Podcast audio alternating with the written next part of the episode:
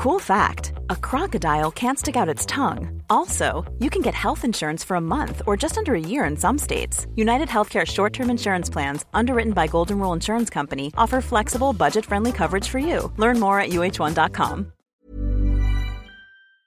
C'est un tournant capital dans la guerre en Ukraine, mais un tournant qui ne plaît pas, mais alors pas du tout à la Russie, et la France pourrait en plus s'en mêler. Salut c'est Hugo, voici les actualités du jour. Alors depuis l'invasion de l'Ukraine par la Russie le 24 février 2022, ça fait quasiment euh, un an, les pays occidentaux, que ce soit les pays de l'Union Européenne, les États-Unis, euh, etc., se sont mobilisés massivement pour aider l'Ukraine, à coup euh, de sanctions contre la Russie, à coup d'aide financière pour l'Ukraine, de livraison d'armes, de munitions, de lance-missiles ou autres. Depuis quelques mois, eh bien, l'Ukraine réclame autre chose pour tenter de reconquérir des territoires désormais contrôlés par la Russie à l'est du pays. Ce que réclame l'Ukraine, ce sont des chars de combat lourds et c'est un tournant absolument crucial. En fait, contrairement aux chars de combat légers qui servent en général plutôt à défendre, eh bien, les chars de combat lourds sont des chars beaucoup plus puissants à viser tout simplement offensive. Ils ne servent donc pas seulement à défendre un territoire, mais aussi donc à avancer et à gagner ou à regagner du territoire. Ils peuvent par exemple rouler et tirer en même temps, aller en vitesse de pointe à près de 70 km/h pour les plus rapides. Ils possèdent aussi un blindage lourd, ce qui le rend donc résistant aux missiles et aux autres lance-roquettes qui pourraient être lancés en face. Et si je vous en parle aujourd'hui, c'est pas par passion pour les armes, j'y connais pas grand chose et on s'est basé du coup sur le travaux de spécialistes sur le sujet. Non, si je vous en parle aujourd'hui, c'est parce que ce mercredi, on a assisté à un événement très important.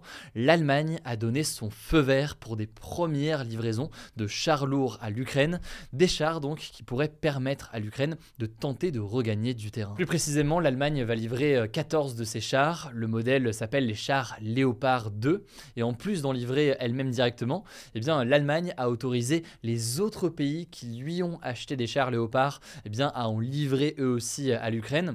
Pour vous donner un exemple, ça va débloquer donc des livraisons de la Pologne. La Pologne a acheté euh, des chars à l'Allemagne et maintenant est donc autorisée par l'Allemagne à prêter ses chars directement à l'Ukraine. Alors c'est marquant parce qu'en fait jusqu'ici seulement le Royaume-Uni avait annoncé euh, l'envoi de chars lourds, c'est 14 euh, chars Challenger 2 plus précisément. Jusqu'ici donc l'Allemagne se montrait euh, plutôt réticente pour une raison assez simple, la crainte à la fois d'une escalade de la guerre et la crainte aussi que suite à une telle livraison d'armes, eh bien la Russie considère l'Allemagne comme un véritable allié et comme un participant en fait direct à la guerre en Ukraine. Alors pour les spécialistes en armement, cette livraison de chars lourds à l'Ukraine elle pourrait changer la donne sur le terrain dans un contexte où aujourd'hui l'Ukraine n'arrive pas vraiment à regagner du terrain avec ces zones qui sont donc actuellement occupées par la Russie. Elle a pas mal de mal en fait depuis euh, la rentrée et donc tout cela pourrait donc l'aider à regagner du terrain. Pour cela dit, les spécialistes du sujet expliquent aussi que pour que ces envois de chars changent vraiment la donne, faudrait livrer à l'Ukraine une grosse quantité de chars, au moins plus d'une centaine. Faut donc voir dans quelle mesure va y avoir un effet boule de neige dans les livraisons avec des pays occidentaux confiant à l'idée de livrer comme ça des chars à l'Ukraine. Et justement, eh bien, une grosse annonce a déjà suivi cette annonce allemande. Elle est venue euh, ce mercredi soir du président américain Joe Biden. Il a affirmé que les États-Unis allaient fournir dans les prochains jours 31 de leurs chars de combat, appelés les chars Abrams.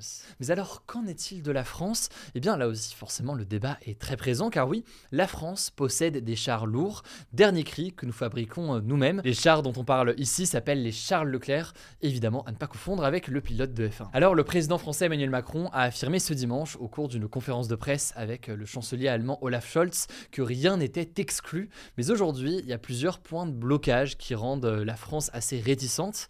Déjà première chose, ce que soulignent plusieurs spécialistes, c'est que les chars Leclerc français ne sont pas forcément adaptés à la situation. En gros, leur entretien et leur maintenance sont très spécifiques et assez compliqués, donc c'est beaucoup moins exportable disons que des modèles allemands Léopard qui sont plus faciles à utiliser pour une autre armée. Ensuite, deuxième problème, la France n'a pas énormément de chars Leclerc euh, non plus. Elle en a 200 euh, précisément, dont 50 qui sont en cours euh, de rénovation. Donc ça pose des questions de sécurité nationale. Certains estiment que ce ne serait pas une bonne idée de livrer beaucoup de chars à l'Ukraine dans le cas où la France viendrait un jour à être attaquée. Enfin, dernier élément qu'on peut noter, qui n'est pas propre d'ailleurs qu'à la France, mais propre plus largement à tous les pays européens et occidentaux qui réfléchissent ou qui livrent en ce moment des chars à l'Ukraine. Il y a la question donc de savoir dans quelle mesure est-ce que la Russie dans le cas de livraison de chars lourds, va ensuite considérer eh bien, la France ou les autres pays comme des véritables participants à cette guerre en Ukraine. Quoi qu'il en soit, la Russie a déjà réagi à ces livraisons de chars allemands, et pas qu'un peu d'ailleurs, puisque le gouvernement russe a promis, je cite, de brûler les chars occidentaux s'ils sont livrés à l'Ukraine. Et l'ambassadeur russe en Allemagne a également déclaré que ça ouvrait, je cite, un nouveau niveau de confrontation. Et tout cela, toujours selon lui, persuadait la Russie que les Occidentaux n'étaient pas ouverts à une solution diplomatique à la guerre. Et voilà donc pour les éléments de débat sur ce sujet-là. En tout cas, ce que ça montre, c'est une dépendance toujours plus forte de l'Ukraine vis-à-vis des aides des pays occidentaux, évidemment beaucoup les États-Unis, mais aussi certains pays euh, européens. On suivra tout ça évidemment avec beaucoup d'attention. Je laisse la parole à Blanche pour les actualités en bref. Merci Hugo et salut tout le monde. Première actu qui a aussi à voir avec l'Ukraine. Plusieurs hauts responsables ukrainiens, dont certains proches du président Volodymyr Zelensky, ont quitté leurs fonctions ce mardi après des révélations d'affaires de corruption faites par des médias ukrainiens. Ça concerne notamment le vice-ministre de la Défense. Alors parmi ces révélations, on peut citer des accusations de détournement de fonds, l'utilisation dans le cadre personnel de véhicules destinés à de l'aide humanitaire ou encore des vacances en Espagne alors que le pays est en guerre et que les départs à l'étranger sont interdits. En tout cas, face à ces révélations, Volodymyr Zelensky a décidé de renvoyer plus de 10 hauts responsables politiques, une décision qui a été saluée par la presse locale et internationale, mais aussi par les États-Unis. Deuxième actu, la Nouvelle-Zélande a officiellement un nouveau Premier ministre après la démission surprise la semaine dernière de Jacinda Ardern, qui avait estimé qu'elle n'avait plus assez d'énergie après 5 ans à son poste. Ce nouveau Premier ministre, c'est Chris Hipkins, et pour vous le présenter rapidement, il a 44 ans, c'est l'ancien ministre de l'Éducation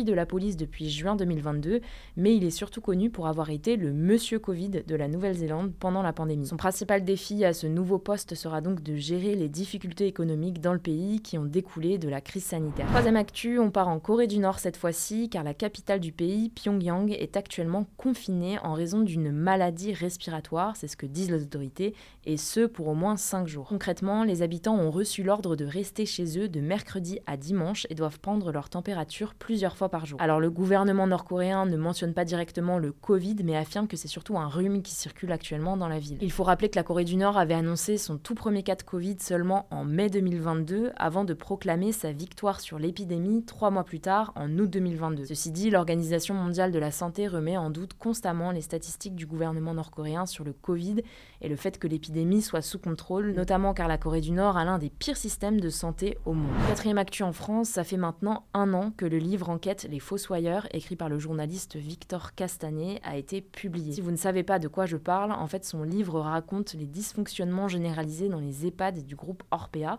Les EHPAD, ce sont donc les établissements d'hébergement pour personnes âgées dépendantes. Il était notamment question de manipulation financière et de maltraitance des résidents. Et si je vous en reparle aujourd'hui, eh bien c'est qu'à l'occasion d'une nouvelle version de son livre ce mercredi, il a révélé les coulisses de son enquête, notamment les pressions qu'il a subies. Alors je vais pas rentrer dans tous les détails, mais il explique en gros qu'il y aurait eu des fuites de son livre avant la parution, alors qu'il était censé rester secret, mais aussi que certaines personnes auraient conseillé aux responsables d'Orpea de ne pas répondre à ces questions. Victor Castanet reproche aussi au gouvernement d'avoir voulu étouffer les révélations. Selon lui, les députés de la majorité ont bloqué la création d'une commission d'enquête sur le sujet de la maltraitance dans les EHPAD, notamment pour que ça n'interfère pas avec la campagne pour la réélection d'Emmanuel Macron. Bref, je vous mets des liens en description. Cinquième actu, Uber et plusieurs entreprises de VTC ont annoncé qu'à partir du 1er février, il ne sera plus possible de payer de courses en dessous de 10,20 euros, ce qui est donc le nouveau tarif minimum. Jusqu'à maintenant, il fallait compter minimum 8 euros pour une course. Alors pourquoi cette augmentation de tarif? Eh bien le but c'est d'améliorer les conditions de travail des chauffeurs indépendants. C'est d'ailleurs le fruit d'un accord avec eux. Ils auront en effet désormais un revenu minimal de 7,65 euros par course une fois qu'on a retiré la commission que prennent les applications. Sixième actu, et c'est assez insolite, un couple de Britanniques a remporté 205 millions d'euros à l'euro million mais n'a finalement pas pu toucher l'argent. Alors oui, c'est très malheureux. En fait, pour vous expliquer, ils avaient un abonnement automatique à cette loterie qui enregistrait toutes les semaines les mêmes numéros. Et coup de chance, en février 2021, ces numéros étaient gagnants.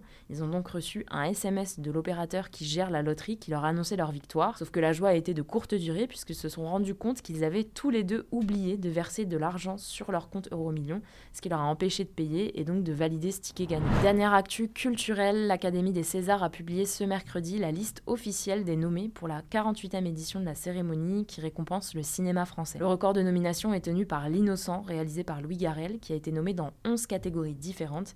Il est suivi de près par La Nuit du 12 de Dominique Moll, qui compte 10 nominations. Bref, pour savoir qui remportera quelle récompense, rendez-vous le 24 février. Voilà, c'est la fin de ce résumé de l'actualité du jour. Évidemment, pensez à vous abonner pour ne pas rater le suivant, quelle que soit d'ailleurs l'application que vous utilisez euh, pour m'écouter. Rendez-vous aussi sur YouTube ou encore sur Instagram pour d'autres contenus d'actualité exclusifs. Vous le savez, le nom des comptes, c'est Hugo Décrypte. Écoutez, je crois que j'ai tout dit. Prenez soin de vous et on se dit à très vite.